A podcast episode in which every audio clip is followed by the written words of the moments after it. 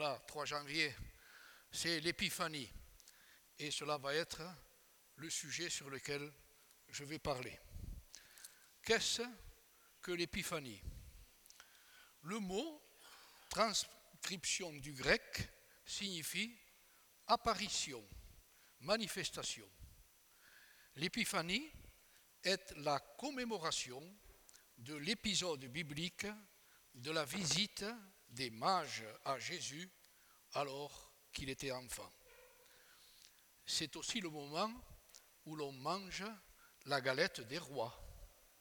Malheureusement, nous ne pourrons pas le faire tout à l'heure, c'est fort dommage. Une tradition qui n'a rien de biblique, mais qui vient sans doute d'une fête païenne romaine qu'on appelait les Saturnales. Pendant sept jours, la hiérarchie sociale pouvait être critiquée, voire tournée en dérision. Par exemple, les soldats tiraient au sort, grâce à une fève, un condamné à mort, qui devenait roi le temps des réjouissances, avant d'être exécuté à la fin de la fête. La tradition veut que l'épiphanie soit l'occasion de tirer les rois. Une figurine est cachée dans une galette. La personne qui obtient cette figurine ou fève devient le roi de la journée. La tradition veut également que le plus jeune enfant de la famille se glisse sous la table et désigne la part de chacun. Dans le sud-ouest de la France, on ne prépare pas une galette, mais un gâteau des rois, qui est une brioche en forme de couronne que l'on nomme coca en occitan et qui est couverte de sucre granulé. Dans le sud-est, cette même couronne est en plus du sucre garnie et couverte de fruits confits. Un santon tend à remplacer la fève. Cela dit, dans la fête de l'Épiphanie, il n'y a pas que la tradition de la galette des rois qui s'éloignent de la Bible. Avec la représentation du récit de la visite des mages, on est souvent dans le folklore, assez éloigné de la sobriété du récit biblique. Mais que d'erreurs, que d'erreurs. Un, dans la Bible, on ne parle jamais de roi pour les mages. Les mages, oui, mais pas de roi mage. Deuxièmement, on ne sait pas combien ils étaient. Troisièmement, on connaît encore moins leurs noms. Melchior, Gaspard et Balthazar, mais c'est du folklore ça.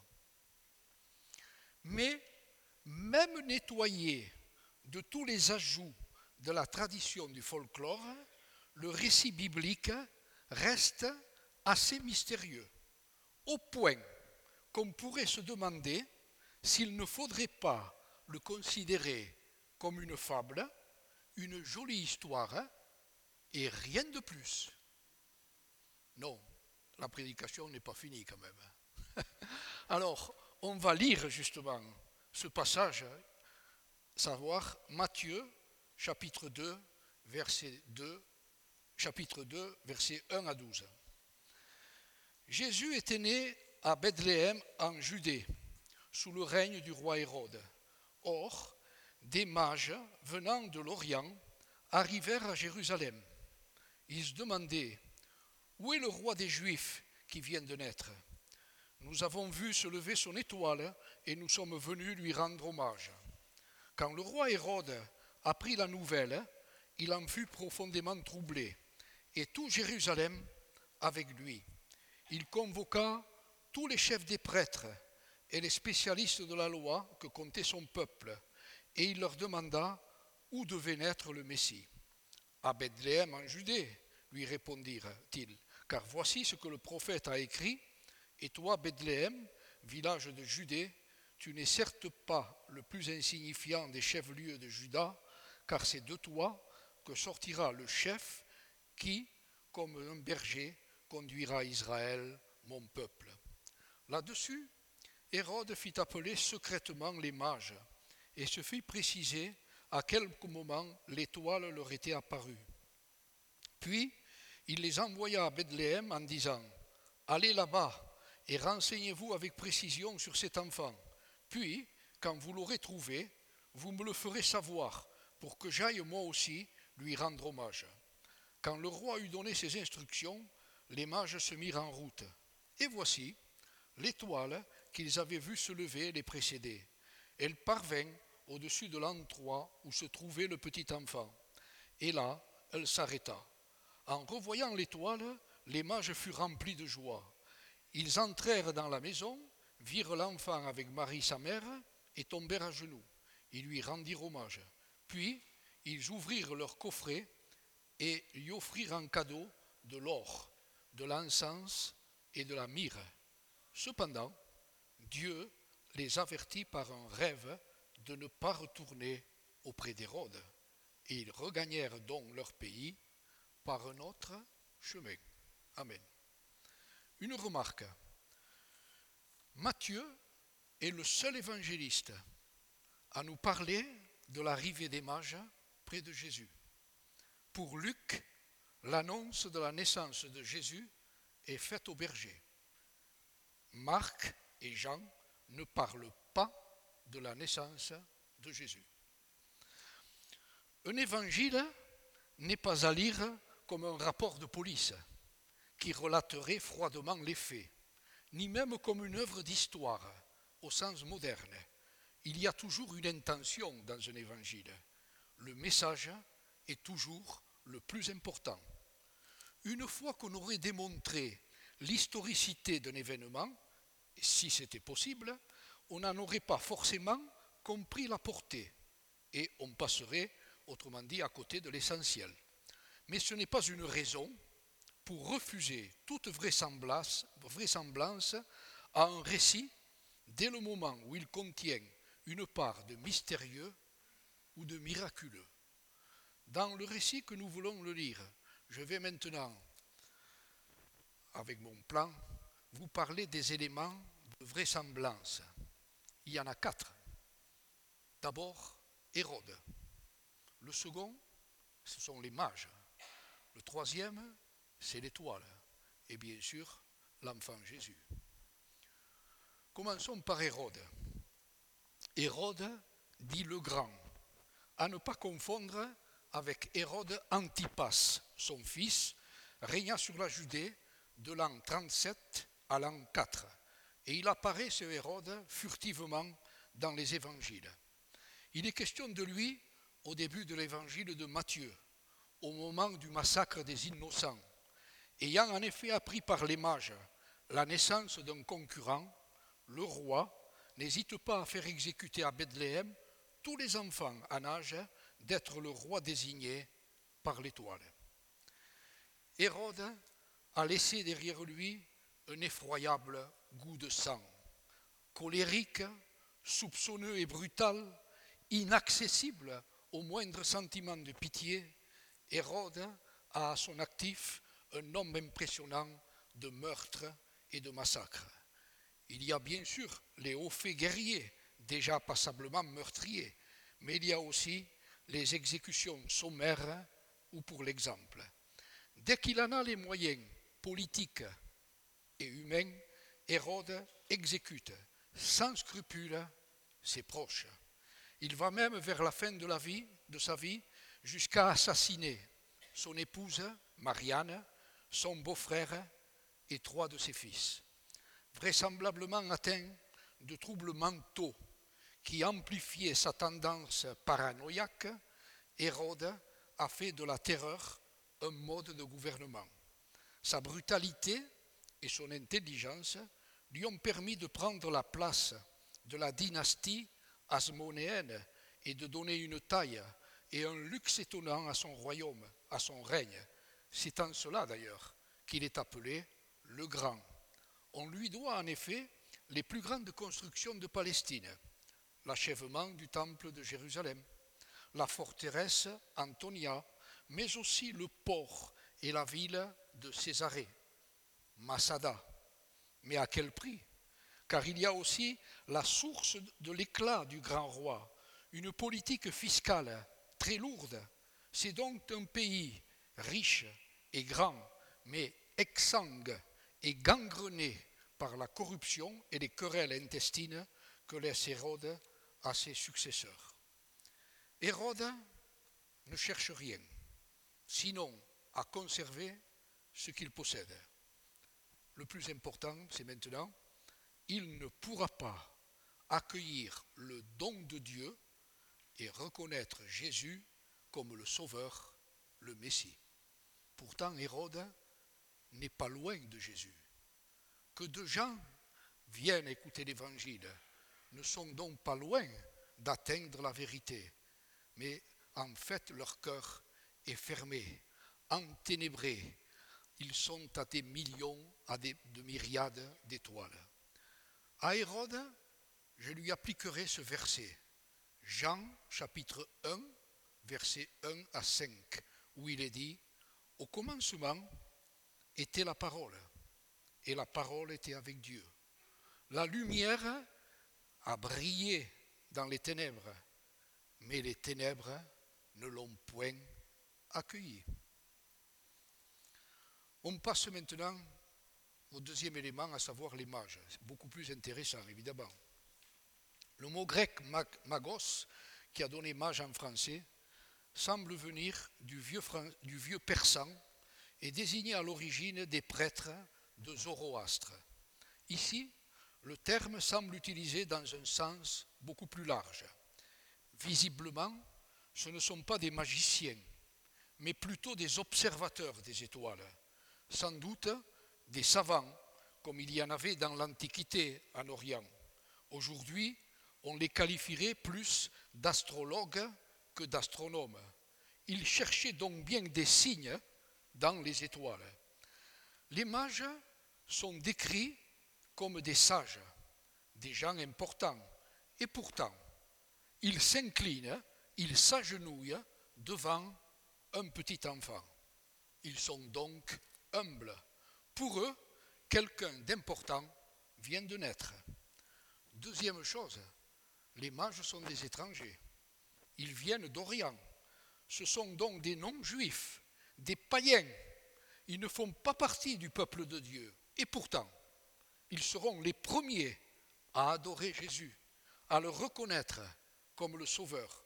Ce sont des personnes qui ont une soif de chercher. Voyez-vous, le salut est pour tous.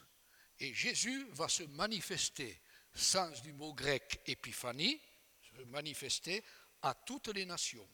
Ce sont d'ailleurs des étrangers qui vont reconnaître l'action de Dieu en la personne de Jésus et non pas les autorités juives représentées par Hérode. Les mages sont remplis de confiance.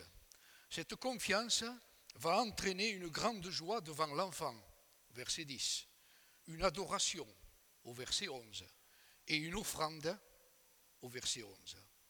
Le texte s'arrête toutefois sur la nature et le nombre des présents offerts. De l'or, de l'encens et de la myrrhe. Les trois cadeaux apportés par les mages peuvent s'expliquer par référence au livre d'Ésaïe, chapitre 1, verset 6, au sujet de l'éclat de la Jérusalem céleste. Il est dit, des peuples marcheront à ta lumière et des rois à cette clarté qui s'est levée vers toi. Les trésors des nations arriveront chez toi. Tu seras submergé par le flot des chameaux. Plus loin, tous les habitants de Saba viendront et ils apporteront de l'or et de l'encens. Pourquoi de tels cadeaux? Ont-ils une signification? D'abord l'or. Il était d'usage dans l'Antiquité d'offrir de l'or au roi. Les mages n'étaient-ils pas venus à Jérusalem pour adorer le roi des Juifs qui venait de naître? Jésus était effectivement un enfant né roi, destiné à devenir un jour le roi des Juifs. Il est dit, car de toi, Bethléem, sortira un dirigeant qui fera paître Israël, mon peuple, dans Matthieu chapitre 2, verset 6, mais également le roi des rois, dont le règne s'étendra sur tout l'univers. Dans l'Apocalypse, au chapitre 17, verset 14, il est mentionné ceci, ils feront la guerre à l'agneau, et l'agneau les vaincra, parce qu'il est, c'est-à-dire Jésus, le Seigneur des seigneurs et le roi des rois. L'encens, deuxième cadeau, c'est une résine parfumée d'un arbre. Elle entrait dans la composition du parfum sacré brûlé devant l'Éternel. L'encens était de coutume réservé aux prêtres, c'est-à-dire à ceux qui, appelés par Dieu pour effectuer ce service, intercédaient devant lui en faveur du peuple. Jésus a lui aussi été consacré par Dieu comme souverain grand prêtre, et cela à perpétuité, contrairement à tous ceux qui l'ont précédé. Selon qu'il est écrit dans Hébreu au chapitre 4, verset 14, Ainsi, puisque nous avons en Jésus, le Fils de Dieu, un grand prêtre éminent qui a traversé les cieux, demeurons fermement attachés à la foi que nous reconnaissons comme vraie. L'encens est d'autre part une fumée odorante. Cela fait penser aussi à la prière qui monte vers Dieu. Troisième élément, la myrrhe. Il en est question dans le Nouveau Testament de la myrrhe. Je pense par exemple à cet épisode de Matthieu, chapitre 26, versets 5 à 12. L'épisode se trouve à Béthanie. Jésus se trouve là en compagnie de ses disciples. Lorsqu'une femme arrive, remplie avec un flacon d'albâtre rempli de myrrhe. Et ce flacon, elle l'ouvre et elle le déverse sur la tête de Jésus. Les disciples sont outrés, sont indignés de ce geste. Mais comment se fait-il qu'on puisse dépenser un tel flacon? Jésus va les reprendre vertement et leur dire, mais vous n'y avez rien compris. Cette femme a fait une action extraordinaire. On en parlera tout le temps. Et la preuve, c'est qu'on en parle encore aujourd'hui. Et, il ajoute, Jésus, cela, ce flacon, va servir pour préparer mon enterrement. En effet, on utilisait ce parfum pour embaumer les morts. La myrrhe est aussi un calmant que l'on offrait aux suppliciés pour calmer leur souffrance. Or, Jésus était appelé à grandir et devenir, comme il est dit dans Ésaïe, l'homme de douleur, puisqu'il a porté le péché du monde sur la croix du calvaire. Dans Marc, au chapitre 15, verset 22, il est dit Les soldats romains amenèrent Jésus au lieu appelé Golgotha. Ils lui donnèrent du vin additionné de myrrhe, la myrrhe étant un breuvage en somme anesthésiant. Mais Jésus n'en prit pas. La, la myrrhe, je vous l'ai dit, servait aussi à embaumer les morts. Ça me fait penser également à ce passage du Nouveau, Testament dans Jean chapitre 19, verset 39, où, après que Jésus soit mort, Joseph d'Arimathée et Nicodème vont essayer de récupérer le corps de Jésus. Et il est dit que Nicodème apporta 30 kilos, 30 kilos d'un mélange de myrrhe et d'aloès. Et nous, qu'avons-nous à apporter à Jésus? Beaucoup de choses, certainement, de par tout ce qu'il a fait pour chacun de nous. Simplement, j'énumérerai Hébreu chapitre 12, verset 28. C'est pourquoi, puisque nous recevons un royaume inébranlable, ayons de la reconnaissance en rendant à Dieu un culte qui lui soit agréable avec piété et crainte. Une remarque. En passant, on peut trouver assez savoureux de voir que Dieu se révèle à ses savants venus d'Orient par l'astrologie qu'il condamne par ailleurs dans la Bible. Le Dieu de grâce fait éclater les cadres et emprunte parfois des chemins surprenants pour nous rejoindre. Quelques mots maintenant sur cette étoile, sur l'étoile. Les astronautes s'y sont beaucoup intéressés et ont essayé de comprendre à quel phénomène astronomique cela pourrait faire référence. On a pensé à une comète, mais ça ne marche pas. On évoque aujourd'hui un alignement de planètes ou une supernova, c'est-à-dire une implosion d'une étoile. Ainsi, on sait qu'en 7 avant Jésus-Christ, une conjonction très rare s'est produite dans le ciel. Jupiter et Saturne se sont rapprochés trois fois de suite dans l'année, en juin, septembre et décembre. L'étoile apparaissait aussi dans, dans, la constellation du poisson, qui désignait, entre autres, la Palestine. On a aussi retrouvé dans les écrits d'astrologues chinois l'évocation d'une étoile très brillante qui est apparue en mars, avril de l'an 5 avant Jésus-Christ.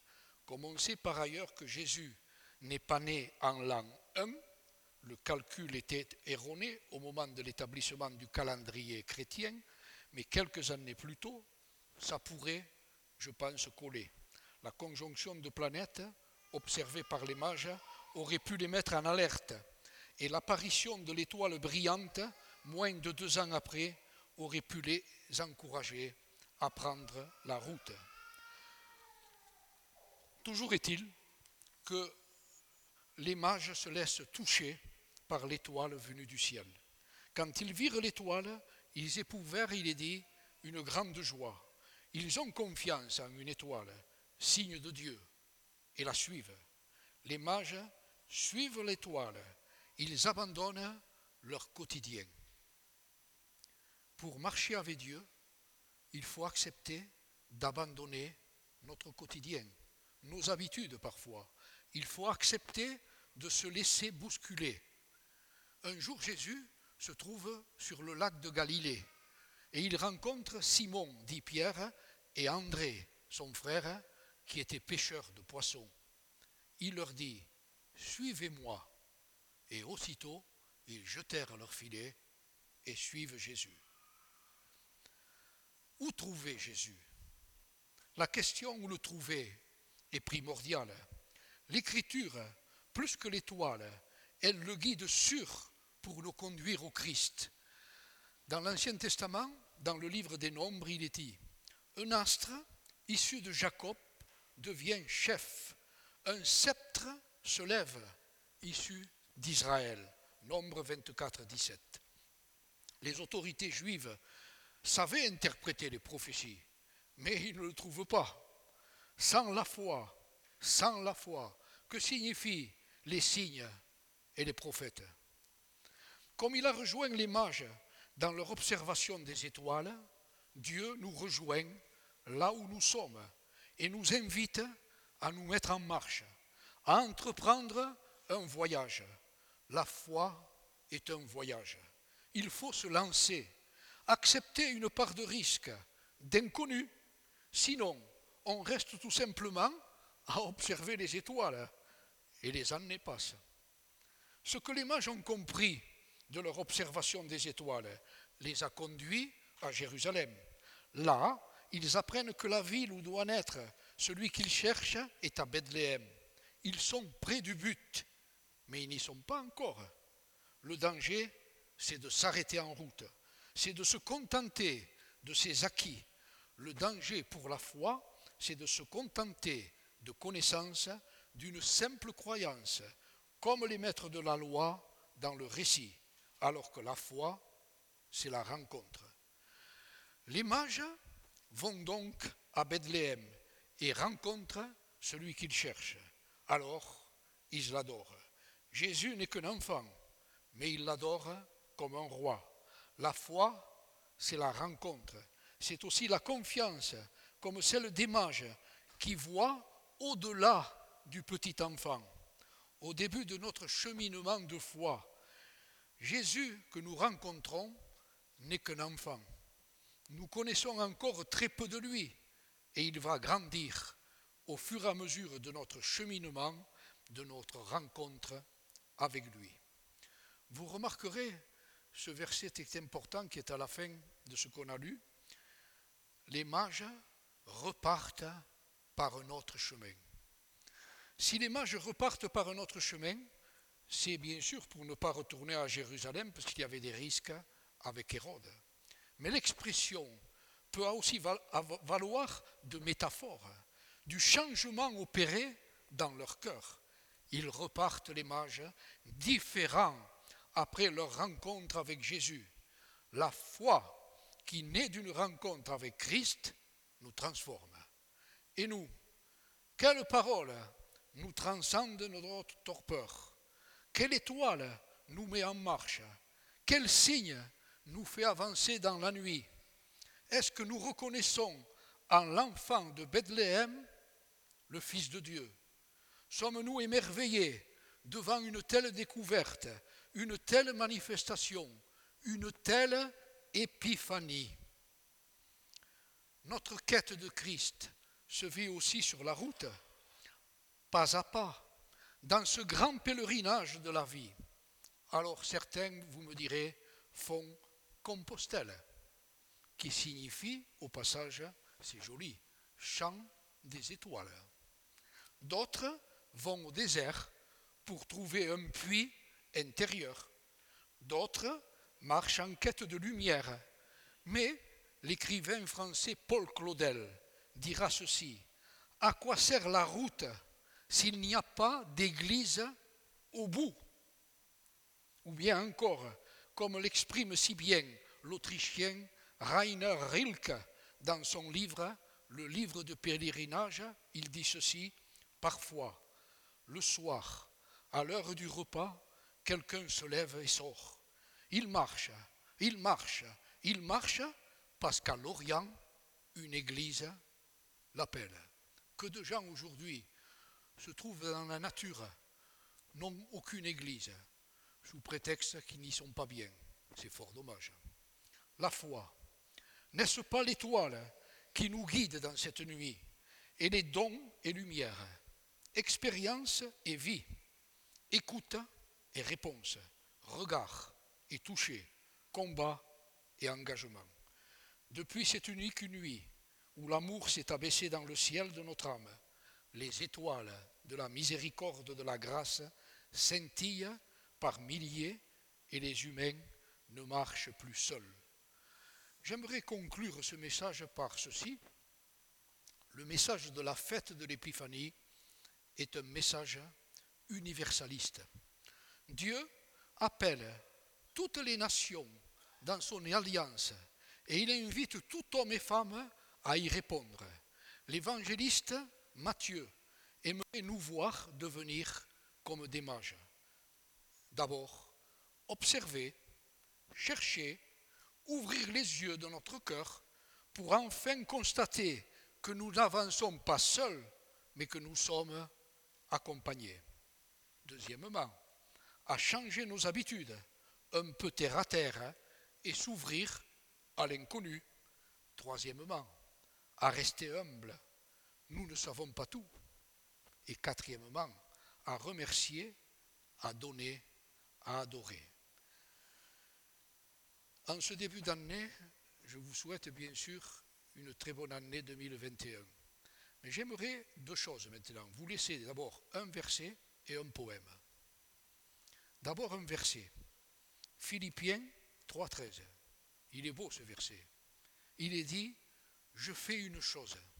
Je fais une chose. Oubliant les choses qui sont derrière.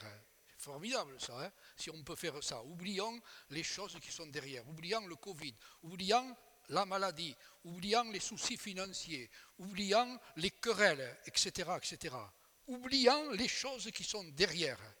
Et tendant avec effort vers celles qui sont devant, je cours droit au but pour le prix de l'appel céleste de Dieu dans le ciel de Dieu, dans le Christ Jésus.